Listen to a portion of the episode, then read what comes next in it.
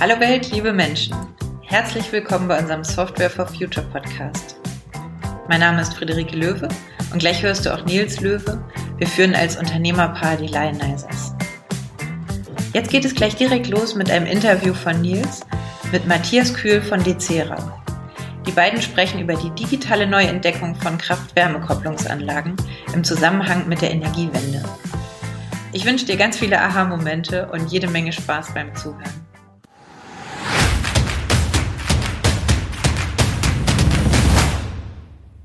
Ja, herzlich willkommen zur neuen nächsten Folge unseres Podcasts ähm, Software for Future. Heute ein Live, eine Live-Aufnahme seit langer Zeit mal wieder. Ähm, im Büro. Neben mir sitzt Matthias von Decera. Wir haben uns vor bestimmt zehn Jahren oder länger das letzte Mal gesehen. Ich bin total gespannt, was ich jetzt heute lernen werde, was du seitdem alles gemacht hast. Ja. Ähm, Im weitesten Sinne macht ihr Software für ähm, äh, Kraft-Wärme-Kopplung und Energieversorger, wenn ich das genau. richtig beschreibe. Du kannst das viel besser beschreiben als ich. Erzähl mal, wer bist du und was machst du? Ja, ja hi, ich bin Matthias. Ähm, vielleicht, um das ganz kurz aufzunehmen, warum wir uns vor zehn Jahren schon mal gesehen haben. und so habe ich gerade Rike vor zehn Jahren häufiger gesehen, weil wir zusammen studiert haben. Ähm, genau, ich habe mit Rike zusammen Elektrotechnik studiert damals. Da war Nils auch schon da, da war Nils aber noch äh, in, in Lohn und Brot und in fester Arbeit bei Nordex, also auch schon im Bereich Erneuerbare. Genau, da habe ich Rike kennengelernt. Ähm, wie gesagt, habe Elektrotechnik studiert, habe mich da aber eher auf die Energietechnik fokussiert. Um vielleicht noch mal ein ganz bisschen vorher anzufangen. Ich habe zuvor, also vor dem Studium, habe ich eine Ausbildung gemacht zum IT-Systemelektroniker und hatte auch eigentlich immer eher so den IT- ähm, und Softwarebereich im Fokus, aber wollte immer verstehen, warum das so funktioniert, weshalb ich Elektrotechnik studiert habe. Und während des Studiums kam halt eben auch das Thema Klimawandel immer stärker in den Fokus, was mich also persönlich halt einfach aufgewühlt hat und ähm, ich deswegen die Energietechnik gewählt habe und sie auch, auch sehr spannend fand. Genau. Ähm, ich habe dann nach dem Studium beziehungsweise während, meines, während meiner Bachelorarbeit in einer ähm, Forschungsgruppe der HW angefangen. Das hieß damals das C4DSI, also Center for Demand Side Integration, was sich damals mit der, oder auch jetzt immer noch, mit der Flexibilisierung der Stromverbrauchsseite an volatil einspeisende Stromerzeugung beschäftigt hat. Ähm, das habe ich über lass mich lügen, fünf Jahre, vielleicht waren es auch sechs Jahre gemacht. Also zuerst als ähm, Mitarbeiter, während ich meinen mein Master gemacht habe, also als wissenschaftlicher, ähm, studentische Hilfskraft, Hilfskraft, Entschuldigung, und danach als wissenschaftlicher Mitarbeiter. Und habe dann da ganz viele, ganz tolle Kollegen kennengelernt, ähm, mit denen ich super zusammenarbeiten konnte und wir halt auch immer Themen bearbeitet haben, die meiner Meinung nach doch relativ gut das abgebildet haben, wo wir jetzt sehen, wo sich die Welt halt eben auch hin entwickelt oder die Energiewirtschaft hin entwickelt. Und dann haben wir vor auch knapp fünf Jahren uns entschieden, halt ähm, uns selbstständig zu machen ähm, und haben da ja uns für das oder für ein Produkt entschieden, was halt die ähm, diesen, diesen ganzen Punkt der, der Flexibilisierung der Stromnachfrageseite beziehungsweise aber, aber auch der Stromerzeugungsseite ähm, in ein Software-as-a-Service-Modell gießt. Genau. Und wie es dann halt eben immer so ist, wenn man sich selbstständig macht und wenn man halt eben sein eigenes Geld verdienen muss, um es auf dem Frühstückstisch zu haben, muss man sich dazu entscheiden, in welche Richtung man geht, wer ist die Zielgruppe, was ist das Kernprodukt, was ist das, was mich halt eben, wo ist mein USP, was möchte ich halt eben sein. Und da haben wir die ähm, Kraft-Wärme-Kopplung für uns halt eben gesehen. Ähm, grob was, was Kraft-Wärme-Kopplung ist. Kraft-Wärme-Kopplung ist eigentlich ein Motor, ein großer Gasmotor in unserem Fall halt eben eigentlich immer. Äh, in unserem Fall Leistungsbereiche zwischen 100 kW elektrisch und 10 Megawatt elektrisch, die ähm, die Eigenart haben, dass sie die Abwärme, die produziert wird, während der Motor läuft, ähm, zu fast 100 Prozent nutzen, indem die abgeführt wird, ähm, in einen Warmwasserspeicher gegeben wird und danach in in, in der Regelfall bei unseren Kunden in Fernwärmesysteme eingespeist wird. Ähm, wird auch manchmal direkt verwendet, aber bei uns sind es meistens Fernwärmesysteme, weil wir die Stromerzeugung von KWK-Anlagen in diesen Energiezentralen für, in Fernwärmenetzen optimieren. Genau. Wenn ich das jetzt mal zusammenfasse, versuche zusammenzufassen in, ich sag mal, die Buzzwords, die, die heute so durch die Medien gehen, ja. dann, dann geht das alles in Richtung Smart Grid, oder?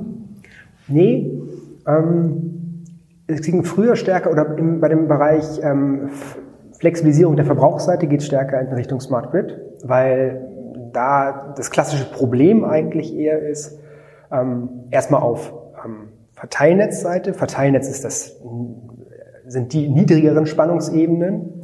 Und da kommen die Probleme, die durch Smart Grids gelöst werden sollen, eigentlich eher durch ähm, wie viele Elektroautos wollen überhaupt gleichzeitig laden, mit welcher Leistung und welche Wärmepumpen kommen noch dazu und wie kann ich die Stromnetze, die ja nun mal bestehen, maximal effizient nutzen, um nicht zu viel auszubauen und um nicht irgendwie Probleme halt eben in der Spannungshaltung oder im Leistungsmanagement halt eben zu generieren. Das ist aber eher weniger unser, unser Ansatzpunkt. Unser, wir gehen ganz stark getrieben durch den Energiehandel. Also was wir machen und worauf wir optimieren, ist die Maximierung der Strom oder der Erlöse aus dem Stromabverkauf von diesen KWK-Anlagen. Und das ist ein ganz zentraler Punkt, wo ich, wo ich den Hebel halt eben auch sehe in der Energiewende oder für den Bereich, den wir halt eben bearbeiten in der Energiewende, ist mehr Flexibilität im Stromhandel, weil die, die, die Skala oder die Energiemengen, die da halt eben ja relevant sind, sind halt, das ist ein Vielfaches von dem, was halt irgendwie Probleme auslöst auf Verteilnetzebene. Ich will die Probleme auf der Verteilnetzebene nicht klein machen oder sowas, aber wir beschäftigen uns eigentlich mit der Frage oder mit der Problemstellung, der, die Stromerzeugung ist volatil. Wenn der Wind weht und wenn die Sonne scheint, habe ich sehr viel Stromproduktion zu annähernd Grenzkosten von Null. Das heißt, eine Windkraftanlage, wenn sie Strom produziert, kostet sie nicht mehr, als wenn sie keinen Strom produziert. Aber ich refinanziere sie schlechter. Mhm. Ähm, und die Refinanzierung passiert natürlich auch über die EEG-Umlage, aber perspektivisch immer, immer stärker durch wirklich den Spotmarktpreis. Also der, der Spotmarktpreis für Strom ist ähm, ein Preis, der für jede Viertelstunde am Vortag bestimmt wird oder gefunden wird. Das heißt, jeder, der Strom zu produzieren hat, sagt am Vortag, okay, ich oder jetzt als Windkraftanlagenbetreiber, ich weiß, die Windkraftanlage wird morgen zu den und den Viertelstunden so und so viel MWH oder MW produzieren. Deswegen verkaufe ich den Strom oder setze mich in diese Auktion rein zu den und den Preisen. Da sind dann irgendwelche Händler, die sich da gute Preise überlegen, die aber auf jeden Fall über den Grenzkosten liegen sollen. Wenn ich jetzt aber ein Gaskraftwerk da drin habe oder ein Kohlekraftwerk, dann haben die ja Kosten für die Brennstoffe. Das heißt, die wollen mehr haben. Und dieser Umstand, dass ich halt bei Erneuerbaren keine Grenzkosten habe, sorgt halt auf dem Strommarkt dafür, dass ich sehr niedrige bis zu sogar teilweise deutlich negative Preise in einigen Viertelstunden des Tages habe, ähm, zu anderen Viertelstunden aber sehr hohe Preise. Und das ist, es korreliert fast eins, also es, korreliert auf jeden Fall ganz klar mit der Einspeisung von Erneuerbaren. Das heißt, was wir machen ist, wir haben einen Erzeuger, eine KWK-Anlage, die Gas verbrennt. Das ist ja, ist ja, ist auch nicht gut. Aber wir wollen nur Gas verbrennen, wenn Erneuerbare nicht den Löwenanteil leisten können.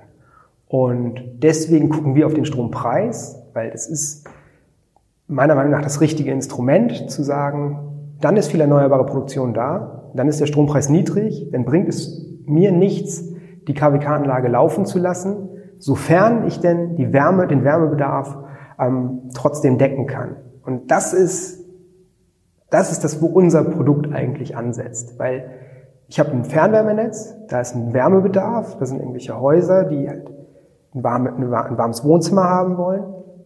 Und das sollen sie auch haben. Wir wollen aber nicht Strom produzieren, wenn zum Beispiel gerade ein Sturm hoch da ist. Das hatten wir gerade erst vor einer Woche. Da waren unfassbar niedrige Preise auf dem Strommarkt, aber der Kälte, der Wärmebedarf ist ja trotzdem da. Das heißt, was wir machen ist, wir gucken uns nicht nur die KWK-Anlage an, wir gucken uns alle Wärmeerzeuger an, die in so einer Heizzentrale zur Verfügung stehen. Das sind zum Beispiel auch Gaskessel. Und jetzt kann man sagen, Gaskessel zu betreiben ist aber doof, weil der Erdgas verbrennt. Ähm, aber wenn ich dem gegenüber die KWK-Anlage stelle, die zwar eigentlich immer als ökologisch besser dargestellt wird, ja aber nur durch den Umstand, dass sie bei der Stromproduktion die Abwärme nutzt. Das heißt, dass sie viel besser ist als Gaskraftwerk, ja. Aber wenn ich die KWK-Anlage betreibe, verbrenne ich ja trotzdem viel mehr Erdgas, um die gleich, den gleichen Anteil Wärme zu erzeugen, als wenn ich einen Gaskessel laufen lasse. Das heißt, in dem Fall optimieren wir halt eben immer das System so, dass wir, wir wissen, welche Leistung Gaskessel ist da. Wir wissen, wie groß ist der thermische Speicher, der zur Verfügung steht. Wir wissen, wie groß sind die KWK-Anlagen. Und ich würde mal sagen, das ist vielleicht der, der zukunftsträchtigste Teil bei uns in unserem Gesamtsystem. Wir machen halt sehr genaue Wärmebedarfsprognosen vortägig. Das heißt, müssen vortägig prognostizieren können, bevor diese Stromauktion stattfindet, welchen Wärmebedarf muss ich denn decken. Machen eine Optimierung mit all diesen unterschiedlichen Randbedingungen. Da haben wir auch Randbedingungen wie zum Beispiel Mindestlaufzeiten oder sowas. Das kommt alles in ein Optimierungsmodell rein, ähm, wo dann halt eben rauskommt, zu den Zeiten kannst du die KWK-Anlage auch ausschalten, weil die Gaskessel in der Lage sind, halt eben den Bedarf unter Zuhilfenahme des, der, der Wärme, die im Speicher gespeichert ist, halt eben zu, zu decken. Und das natürlich unter Berücksichtigung einer Prognose des Strommarktpreises und dann sagen zu können, ich stelle mich so in die Auktion rein und habe halt eben am kosteneffizientesten äh, und auch am erlöseffizientesten halt eben die Wärme bereitgestellt und gleichzeitig auch dafür gesorgt, dass ich nicht Strom erzeuge, wenn ja genug Strom aus Erneuerbaren da ist. Und das ist ein ganz wichtiger Aspekt, weil was macht denn die KWK-Anlage sonst? So, muss ich vielleicht auch noch, oder darf ich ganz kurz? Ja, ich, ich, ich, wollte gerade einmal noch nach, nachhaken. Ich, stecke jetzt in diesem ganzen KWK-Bereich nicht tief drin. Aber es macht doch auch im Prinzip Sinn. Ich meine, wenn, wenn, die, wenn die eigentlich läuft, weil die äh, Wärme der führende, die führende Größe ist. Mhm. Und ich aber eigentlich ja Strom produziere und die Wärme nur das Abfallprodukt ist und ich den Strom aber gar nicht, also im Zweifel für Negativpreise an die Börse bringen muss, dann ist das für mich total plausibel, das, was ja. ihr da macht. Sehen eure Kunden das auch so? Also ist das einfach, denen das zu verkaufen oder? Es kommt immer darauf an, mit wem man spricht. Das ist auch ein bisschen die Schwierigkeit halt eben in unserem Geschäft, sag ich mal. Weil nehmen wir mal einen Kunden, was ein ganz normales Stadtwerk ist. Es gibt, da gibt es relativ viele von. Da ist ein Stadtwerk, ich weiß nicht, XY und die haben unter anderem sich eine KWK-Anlage irgendwann mal angeschafft, weil sie auch noch ein Fernwärmenetz liegen haben. Und die ist vielleicht auch gar nicht so klein. Sagen wir mal, die hat irgendwie drei Megawatt oder sowas. Also elektrisch, dann hat sie ungefähr vier Megawatt thermisch. Das heißt, ein gar nicht so kleines Netz, was sie halt eben versorgen kann. Und ähm, wenn man mit dem spricht aus der, das ist aus dem Energieverkauf oder aus, dem Energie, aus der Energiewirtschaft mit der Person, die halt eben sieht, okay, ich habe gestern Strom produziert zu den und den Zeiten und habe dafür von meinem Stromhändler, dem ich das ja quasi am Ende verkauft habe, oder der ist für mich vermarktet am, äh, an der Börse, bekomme ich den, den Preis dafür. Äh, dann sieht das nicht so gut aus. Und wenn wir sagen, ja, okay, das ist hier wirklich der de facto Börsenpreis, der zustande gekommen ist, und wir setzen uns wirklich nur in die Stunden rein, wo der Preis hoch ist, und die anderen äh, lassen wir aus. Dann denkt er, ja, super, genau, genau das will ich machen. dann redet man mit den Technikern und das sind häufig so, oh, Heinz Uwe, der macht das jetzt seit 30 Jahren und was ich immer so gemacht habe, das will ich auch weiter so machen und das geht dann ja alles nicht und sowas. Und da, das ist die Schwierigkeit, da müssen wir wirklich halt eben auch mit, mit, mit so Detailkompetenz halt eben überzeugen, dass wir halt eben Wärmesysteme verstehen und ähm, da gibt's manchmal welche, die sind halt dem offener gegenüber und es gibt welche, die sind dem verschlossener gegenüber. In der Regel gibt's beide in einem Unternehmen. Aber wie gesagt, der Energiewirtschaftler, der ist ganz schnell immer bei uns auf der Seite. Der Techniker, das hängt vielleicht so ein bisschen auch von seiner Generation ab. Ne? Mhm. Ähm, aber den gilt es meistens zu überzeugen. Kann ich auch vollkommen verstehen, der hat ja die Verantwortung dafür. Ne? Mhm. Es klingt jetzt aber im Prinzip wie, wie das Standardproblem der Digitalisierung. Ja. Äh, es ist ein Veränderungsprozess und dieser ganze Bereich der Energiewirtschaft, also ich meine, wenn man sich Du, du, hast am Anfang gesagt, du hast auch Energietechnik als, als Schwerpunkt gehabt. Ja. Also wenn ich mir überlege, was, was löte ich für Frickelbahnen, wenn ich ein Steuergerät baue, dann ist das irgendwo hochgradig fein. Mhm. Und wenn ich dann überlege, Energietechnik, wenn ich da irgendwie im, im Worst-Fall 380 kV irgendwo schalten muss, das ist ja einfach brachial im, im Vergleich. Ja. Und diese dieser feine Teil, der ist relativ neu, das sind jetzt Jahrzehnte bestenfalls. Diese Brachial-Elektrotechnik ist einfach viel älter. Ähm, das heißt, da hat man auch einfach Leute, die schon viel länger dabei sind. Ja. Und dann da mit Digitalisierung, Optimierung draufzulegen, das ist ein Veränderungsprozess. Ja, wir haben, ähm, aber ich will nicht sagen, das ist ein Assenärmel, was wir haben, aber ähm, das Problem ist, dass wir wenn man jetzt Stand jetzt unsere KWK-Anlage und wie wir sie betreiben hat, dann ist das, was wir machen wollen, quasi, mehr geht nicht. Also, wir wollen ans ganz weite Ende der Effizienz und der Einsatzoptimierung von diesen Anlagen ran. Und dann sagen die uns immer, zum, nehmen wir mal zum Beispiel Mindestlaufzeiten. Das heißt, die Zeit, die so, eine, so ein Motor mindestens an sein muss, bevor man ihn ausschaltet. Ich kann den ja nicht immer wieder an- und ausschalten. Ist halt einfach thermischer Stress, ist nicht gut. Ähm, dann sagen die Techniker, ja, das, das muss mindestens zwei Stunden an sein, sonst geht ja gar nichts und sowas. Und dann, wir, wie gesagt, wir optimieren die. Das heißt, der, der Solver sagt nachher, hier, dann ist immer garantiert, dass die zwei Stunden läuft. Und dann kommt da vielleicht was raus, wo die sagen, ja, aber das ist ja jetzt. Und dann nimmt man da den, also dann zeichnet man erstmal die Größen auf, die wir brauchen. Also da, damit fangen wir ja an. Wir docken uns quasi an die bestehende Automatisierungstechnik an und nehmen erstmal Zeit rein auf und gucken erstmal, was passiert hier überhaupt. Und dann können wir dem Kunden erstmal ein Dashboard zeigen und zeigen, ja, okay, das passiert jetzt gerade. Und zwei Stunden ist die nie gelaufen. so. Also da sind, da wird ganz viel gemeckert mit Annahmen, die gar nicht stimmen. Mhm. Also es wird immer, das ist, es läuft so über Jahre und es wird einfach angenommen und gedacht, dass es halt immer so ideal läuft, wie die sich das vorstellen. Aber die sehen das gar nicht. Die sehen ja nur Ist-Werte. Die sehen ja keine Historie der Werte. Das ist halt, das konnten wir uns auch zu Anfang, das muss man erstmal verstehen, mit wie wenig Daten die arbeiten halt. Ne? Also mhm. die arbeiten mit, hier ist eine Anzeige und da steht eine 83. Und die sagen aber, ja, aber die muss aber jetzt aber auch zwei Stunden dastehen halt so. Ja, aber guckt ja keiner zwei Stunden drauf. das heißt, die haben da keine Möglichkeiten, das wirklich zu validieren, dass es so funktioniert. Mhm. Und da sind wir erstmal ganz am Anfang, wir schalten es auf, wir zeichnen äh, die, die, ähm, ähm, die Zeit rein und die relevanten Datenpunkte auf und können nachher sagen, okay, dein Ladeverhalten deines Speichers ist so und so. Oder deine Laufzeiten der Anlage sind die und die. Und dann ist häufig erstmal, ah, okay, und dann verstehen sie, dass wir vielleicht doch ein bisschen was verstehen davon, obwohl wir immer von Software reden. und ähm, dann sind häufig schon ein bisschen offener dem Ganzen gegenüber. Aber mhm. dieser Digitalisierungsprozess, wie gesagt, den, den müssen wir immer im Sprint durchlaufen halt so. Und das ist ja. die Herausforderung. Das erinnert mich an ein äh, Interview äh, aus der Zeit, als der Podcast noch äh, Wege der Digitalisierung hieß. Mhm. Ähm, da ging es völlig anderes äh, Thema um, um Marketing und, und Werbung. Ja. Und da hat der Sven äh, damals gesagt, sein, also sein seine These aus diesem Interview war, geh nie mit einem Bauchgefühl in den datengetriebenen äh, Wettkampf.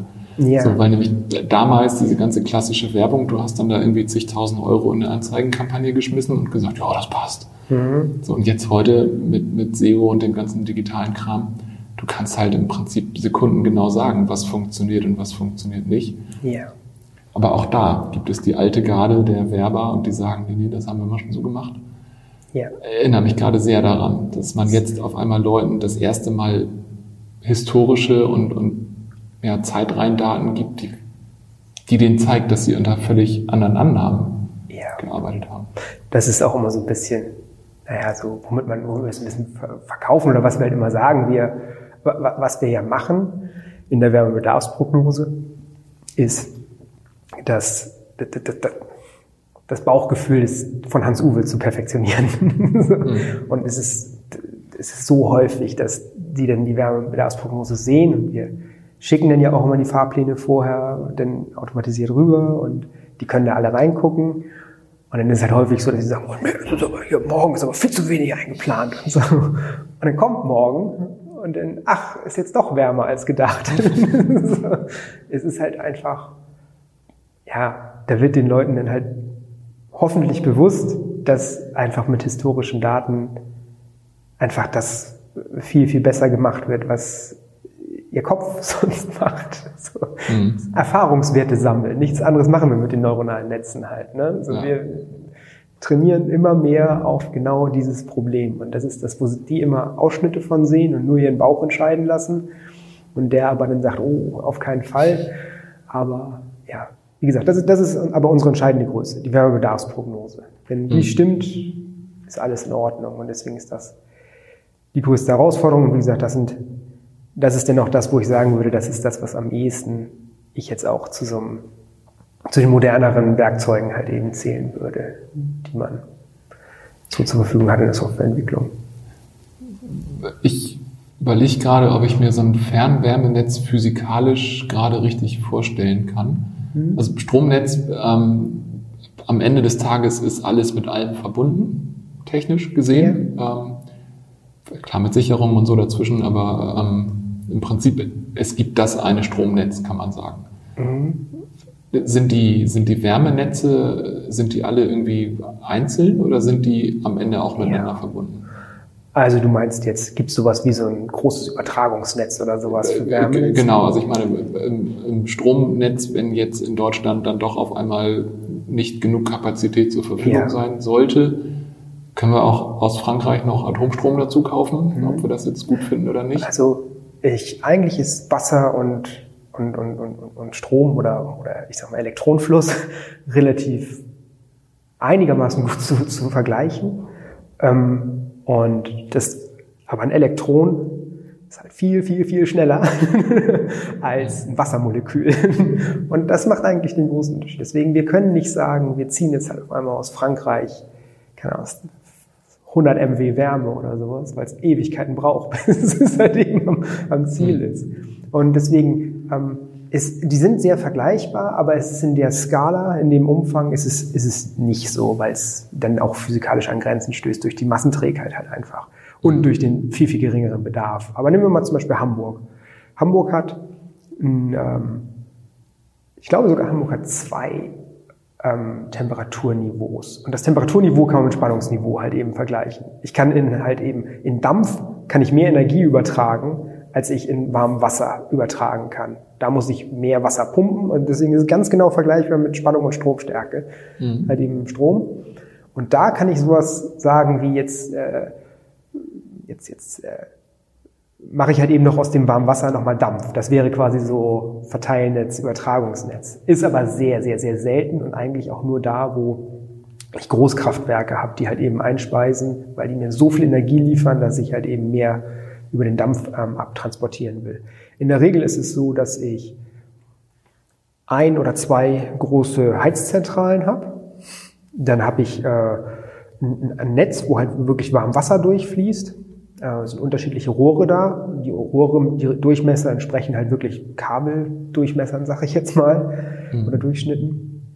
Und da findet das warme Wasser den Weg des geringsten Widerstandes halt eben auch immer. Und jeder Verbraucher hat eine sogenannte Wärmeübergabestation. Das ist am Ende ein Plattenwärmetauscher, wo halt eben Energie rausgenommen wird aus diesem System, das heißt einen Widerstand darstellt. Das heißt, mhm. ich habe ein Netz, da sind Widerstände, das sind die Verbraucher und ich habe eine Temperatur, das ist sowas wie das Spannungs, Spannungsniveau und ich habe äh, einen Volumenstrom, das heißt, wie viel Wasser pumpe ich jetzt halt eben gerade, das ist die Stromstärke. Und mhm. bei mehr Bedarf, gleichbleibender Temperatur, muss ich mehr Wasser pumpen. Ähm, und genau. Ich habe natürlich deutlich mehr Lecks zum Beispiel, als ich im Stromnetz habe, aber ja, wie gesagt, der größte Unterschied ist, dass es viel, viel, viel träger ist. Mhm. Wenn ich jetzt irgendwo einen größeren Bedarf habe, dann dauert es einfach länger, bis es sich halt eben, bis das Problem ankommt. Es kommt dann halt eben eine Druckänderung halt eben bei der, bei den Netzpumpen an, die den Druck halten müssen. Mhm. Aber das heißt im Prinzip im Umkehrschluss auch, euer Produkt muss gar nicht jetzt global in alle Wärmenetze rein. Damit, also ihr könnt das einem Stadtwerk nach dem anderen genau. quasi ähm, anbieten und die können das für sich nutzen und die haben dadurch ihre lokale Optimierung. Ja. Ganz genau. Man hat keine, keine Ausgleichseffekte halt irgendwie. Das mhm. ist auch, ich sag mal, das ist wichtig, um das Produkt einfacher zu halten. Das ist nicht unmöglich zu sagen, wir haben vier, fünf verteilte Wärmestationen. Wird es aber schwieriger machen, weil, wie gesagt, was wir machen ist, wir prognostizieren den Gesamtwärmebedarf und sagen, wie kann ich den decken? Jetzt kann ich natürlich sagen, ich decke den mit fünf unterschiedlichen Standorten, weil bei dem einen Standort ist eine 1 MW BRKW, an dem anderen ist ein 3 MW BRKW und die haben jeweils die und die Speicher. Aber die haben ja Restriktionen zwischeneinander. Das heißt, ich kann ja nicht sagen, ja, der produziert jetzt die Gesamtwärme, weil es halt eben sein kann, dass durch die Vermaschtheit des Netzes sein kann, dass einige Stellen dann nicht mehr erreicht werden. Und mhm. das ist dann halt eben ein Problem. So, also, und ich sag mal so, wie gesagt, man muss mal gucken, wohin geht man jetzt so äh, auf, was ist mein Kunde, mein idealer Kunde, woraufhin ich halt eben das Produkt halt eben so ein bisschen äh, zusammenschnitze oder zurechtschnitze. Und der ist in unserem Fall halt einfach da ist ein Wärmenetz und es wird versorgt von einer Heizzentrale. Und das, mhm. ich sag mal so, deckt 95 Prozent der Netze ab, wobei natürlich es nicht 90 Prozent des Energiebedarfs sind, weil die großen Netze, die vermascht sind, natürlich deutlich mehr Energie brauchen. Mhm. Ja. Na gut, da mag man ja unterstellen, dass die, die zwei, drei wirklich großen da auch selber schon mal optimiert haben, weil bei denen ja viel mehr worum es hintersteckt. Ja, aber man ist mal ja überrascht, wie wenig da passiert. so, genau. Weil da ist es dann häufig so, dass es dann zwar schon KWK ist, aber dann sind es wirklich Großkraftwerke und die werden sowieso am Markt optimiert. Und dann laufen da halt eben die Großkraftwerke, da wissen die, das wird sowieso abgenommen. Und dann habe ich häufig kleinere Heizzentralen noch und die machen halt den Rest. Und die laufen auch, also das heißt wärmegeführt, der Begriff dafür. Das heißt, mhm. Irgendeine Temperatur ist unterschritten, oh, ich gehe an. Irgendeine Temperatur ist überschritten, dann ist wohl voll, dann gehe ich aus. Und das ist der normale Betrieb und den gilt es dann ja quasi abzulösen. Und mhm. äh, ja, also es, es gibt ja auch nur eine Handvoll. Ich sag mal, Hamburg, Berlin, dann ja, im Ruhrgebiet wahrscheinlich noch so Dortmund, Köln äh, und in Ostdeutschland gibt es noch ein paar relativ große Netze im Verhältnis zur ähm, Größe der, der Orte, weil da früher viel Fernwärme gemacht wurde. Aber lass es vielleicht zwei Hände sein oder sowas. Und dann mhm. sind auch die großen Netze schon ausgeschöpft. Was ist denn eure nächste große Herausforderung? Äh, habt ihr da an dem aktuellen Produkt noch Dinge, an denen ihr zu knapsen habt? Oder was, was ähm, ist der nächste Schritt? Wenn ich, wenn ich dafür vielleicht nicht die Herausforderung nehme, aber so das Themenfeld, was wir auf jeden Fall vernünftig mit integrieren wollen. Wir, und zwar ist das die Integration von Großwärmepumpen. Und also wir haben auch schon einen Kunden, der eine Wärmepumpe mit drin hat. Die ist auch schon mit einer Optimierung drin, aber die ist noch relativ klein. Aber wir haben immer mehr Kunden, die wirklich Großwärmepumpen einbauen. Und das sind dann Pumpen, die so viel, also Wärmepumpen, die so viel Wärme produzieren, wie die KWK-Anlage, die im Moment den gesamten Bedarf deckt. Bei der Wärmepumpe ist aber, ist es ganz ähnlich, was wir machen. Da optimieren wir halt eben auf das Gegenteil. Also da optimieren wir auf einen niedrigen Börsenpreis. Da wollen wir den Strom aus dem Netz ziehen, wenn genug Erneuerbare produzieren und wenn der Strom günstig ist, was wegen Korrelation gleichzeitig ist, um so halt eben ähm, den Betrieb und die Wärmegestehung halt eben preisgünstig halt eben zu gestalten und gleichzeitig aber natürlich halt eben auch der erneuerbaren Erzeugung nachzukommen und halt eben dafür zu sorgen, dass bestmöglich ausgenutzt wird. Und mhm. da hat man natürlich nochmal das lokale Optimum. Ich kann natürlich sagen, ich lasse eine KWK-Anlage laufen, die produziert Strom und ich verbrauche den Strom selber. Dadurch habe ich keine Netznutzungsgebühren, weil ich das Stromnetz nicht verwende. Ähm, ist vielleicht nicht immer von Vorteil, aber an bestimmten Zeiten lohnt es sich vielleicht halt eben auch die Wärmepumpe komplett zu, benutzt, äh, zu ver verwenden, wenn der Börsenpreis zum Beispiel negativ ist mhm. und die KWK-Anlage auszulassen. Also genau, und das sind halt eben ist mehr Optimierung, aber das ist am Ende ja das wo wir hinwollen. Wir wollen ja am Ende so eine, ja, ich, der Begriff ist eigentlich ein anderer, aber ich sag mal, Strom-only-Gesellschaft haben, mhm. ähm, wo, wo nur Strom als Energie, Primärenergiequelle quasi genutzt wird ähm, und gar keine fossilen mehr, weil nur so habe ich die Möglichkeit, den Strom komplett erneuerbar eben herzustellen, halt eben mhm. gar keine Emissionen mehr zu erzeugen. Und das geht nur mit Wärme und es geht nicht mit KWK, weil KWK verbrennt immer Erdgas und dafür Wasserstoff zu verwenden, das ist nicht unser, unsere Idee.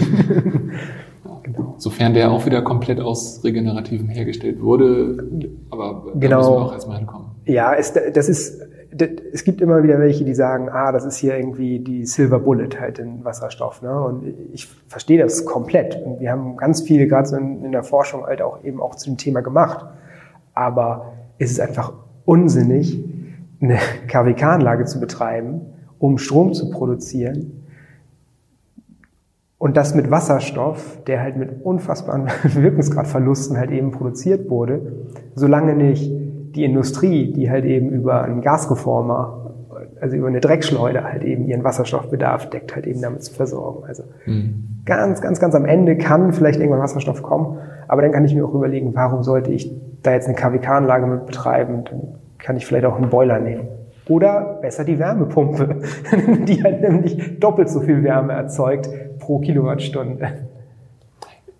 Stimmt, in dem konkreten Fall, ja klar, dann spart man sich den kompletten genau. Umwandlungs- und Verbrennungsvorgang. Ja. Genau, der Wasserstoff ist halt nur speicherbar. So, das ja. gebe ich zu, aber ähm, da sind für mich halt eben andere ja, Speichermöglichkeiten vielleicht dann auch eher passender für den Anwendungsfall. Mhm. Wenn sich jetzt irgendwer, der hier zugehört hat, äh, noch weiter näher mit dem Thema auseinandersetzen möchte, hast du da mhm. Quellen, die du nennen möchtest, die wir nachher verlinken wollen? Ja, also es gibt natürlich, also eine Quelle, die ich immer ganz interessant finde, ist äh, Energy Charts. Das ist von, ich glaube, Fraunhofer Ise. Das ist eine extrem informative Seite zu einfach Daten, wie Stromerzeugung sich gerade und in der Vergangenheit zusammengesetzt hat. Und daneben ist zum Beispiel auch immer der Börsenpreis dargestellt, wo man zum Beispiel diese Korrelation sich sehr, sehr, sehr einfach angucken kann und, und sehen kann. Und das ist genau, dann ist halt wirklich was total interessant. Es ist einfach, sich auch einfach die Preise mal anzugucken, weil man sieht in den Preisen auch Gas, sieht man halt einfach so, ja, man sieht da drin auch politische Entscheidungen und so. Das ist sehr interessant. Und dann gibt es natürlich noch, ich, ich höre gerne auch Podcasts ähm, und es gibt den N-Power Podcast, heißt der. Mhm. Ich glaube, der ist sogar auch von Mitarbeitern des ISE. Aber das muss ja nicht schlecht sein. ähm, nee, es ist sehr gut, weil die sehr gute Arbeit machen. Ähm, genau, und es gibt auch noch wir sind halt auch so ein bisschen in England tätig und da ist noch, ähm, das ist glaube ich so eine Beratungsfirma eigentlich, die heißt Delta EE. Die haben auch einen Podcast, der auch immer sehr interessant ist und versucht auch so die europäische Brille aufzusetzen eigentlich. Genau. Spannend, kannte ich beide noch nicht. Cool. Also werde ich auf jeden Fall selber reinhören und ähm, verlinken wir. Ja, ja, da werden auch gerade bei dem N-Power ist auch ein bisschen mehr aus der energiewirtschaftlichen Seite und da werden halt auch habe ich letztens gerade das gehört, aber dann wird nochmal erklärt, okay, wie funktioniert überhaupt CO2-Handel? Und das, was ist überhaupt ein CO2-Zertifikat und warum müssen welche Unternehmen wie viele beschaffen und sowas? Und das ist immer dieses, da, da machen sich teilweise halt irgendwie Welten auf, wenn man dann auf einmal Energiewirtschaft versteht und da versteht man auch manchmal Grenzen, warum es vielleicht auch keinen Sinn macht zu sagen, ich mache jetzt einfach zu Hause wenn ich sehe, die Sonne scheint, mein, meine Nachtspeicherheizung an oder sowas halt irgendwie. Das ist, ist ja alles, alles gut im Ansatz, aber es gibt nun mal dieses von der Politik in, ganz, in ein ganz strenges Korsett gegossene Energiewirtschaft. Und die funktioniert immer, wie sie funktioniert. Und ich habe halt einfach für mich gelernt, ähm, man muss danach spielen und darin muss man gucken, wo sind die Hebel, um Dinge zu verändern sonst kann man es nicht umsetzen. Man kann nicht sagen, ich bin hier der, der Schildbürger und ich mache das jetzt so, weil ich denke, das ist besser. Man muss mit dem, mit der Energiewirtschaft halt eben sich da auseinandersetzen, um Dinge mhm. auch wirklich verändern zu können. Und wenn man das dann noch mit Software machen kann, dann wird ein Schuh draus. Das ist eine perfekte Überleitung zu der letzten Frage, die ich jetzt stellen möchte. Gibt es jemanden, den du in diesem Podcast gerne zu vielleicht genau einem der Themen mal interviewt hören würdest?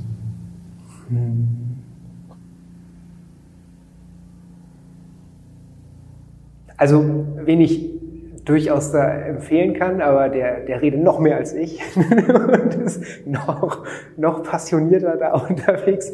Das ist äh, mein ehemaliger Chef und Professor und, und Freund und Mitgründer äh, Hans Schäfers. Der arbeitet an der HAW äh, oder der ist halt Prof an der HAW und ja, mit dem in der Arbeitsgruppe hatte ich halt damals angefangen und habe ganz viel von ihm, von ihm gelernt glaube, ein paar Dinge hat er auch von uns gelernt. er ist zum Beispiel keiner, der jetzt Software wirklich macht. Er ist halt eben einer, der Energiewirtschaft und Energiesysteme halt eben versteht. Das ist das, was er macht, aber die richtigen Fragen und Anforderungen an Software stellt quasi. Hm. Ja, spannend. HAW-Interview hatte ich zuletzt mit Susanne Draheim aus dem äh, Kompetenzzentrum unten. Hm. Das ist schon. Welches Kompetenzzentrum? Oh, wie hieß denn jetzt noch? Ähm, ja, die, die diese ganzen coolen neuen Technologien da unten ausprobieren. Die haben so ein 3D-Lab aufgebaut. Ah, okay. Na, wir sind halt nicht die coolen, wir sind die, wir sind die, die oben sitzen und sich über Stromgedanken machen und Software bauen. Ähm, und das, also das ist vom CC4E heißt das, Center, nee, Zentrum für erneuerbare Energien und Energieeffizienz. Genau. Und mhm. da ist der Hans aber auch, ich glaube, stellvertretender Leiter oder so. Aber die machen dann noch mehr, die machen auch ganz viel so Akzeptanzthemen und sowas. Mhm. Was total wichtig ist, was aber für einen Ingenieur nicht immer das, das Spannendste ist. Kenne ich auch aus meiner dunklen Vergangenheit. ja. Aber ich meine, ist ja wichtig am Ende. Total. Alle, die hier zuhören, hören es, weil wir irgendwo Strom im Telefon oder ja. im Auto oder sonst wo haben. Und ja. Ja. Ist schon gut, wenn das alles solide funktioniert. Absolut. Ja. Ja, ich bin mit meinen Fragen durch. Ich fand das super spannend, was du erzählt hast. Ganz vielen Dank. Ja, dafür nicht. Möchtest du ein, ein letztes Schlusswort in die Runde sprechen? Macht euch nicht zu viel Gedanken im Moment bei den Strompreisen. Der Strompreis jetzt ist nämlich nur getrieben durch den hohen Gaspreis. Und wenn wir davon wegkommen, dann ist das Problem nicht mehr so groß. das ist, ja, ein bisschen. Das äh, ist ein gutes Schlusswort. Ja, okay. Super. Ganz vielen Dank. Dafür nicht. Vielen Dank dir, Nils, dass ihr mich eingeladen habt. So, da bin ich wieder. Schön, dass du noch da bist und bis hierher zuhören mochtest. Die Shownotes mit Links zu Empfehlungen aus dieser Episode findest du auf softwareforfuture.de. Mich würde ja interessieren, wie hat dir diese Episode gefallen? Hinterlass uns gerne eine Bewertung bei iTunes oder schreib uns eine Mail an moin@lionizers.com. Wir freuen uns, mit dir in Kontakt zu kommen. Und jetzt wünsche ich dir noch eine schöne weitere Woche. Wir sind der Software for Future Podcast und werden präsentiert und produziert von den Lionizers. Die Lionizers stehen für nachhaltige, individuelle Produktentwicklung. Wir entwickeln für andere Unternehmen Software, die uns als Menschheit helfen soll, der Klimakrise die Stirn zu bieten. Vielen Dank fürs Zuhören.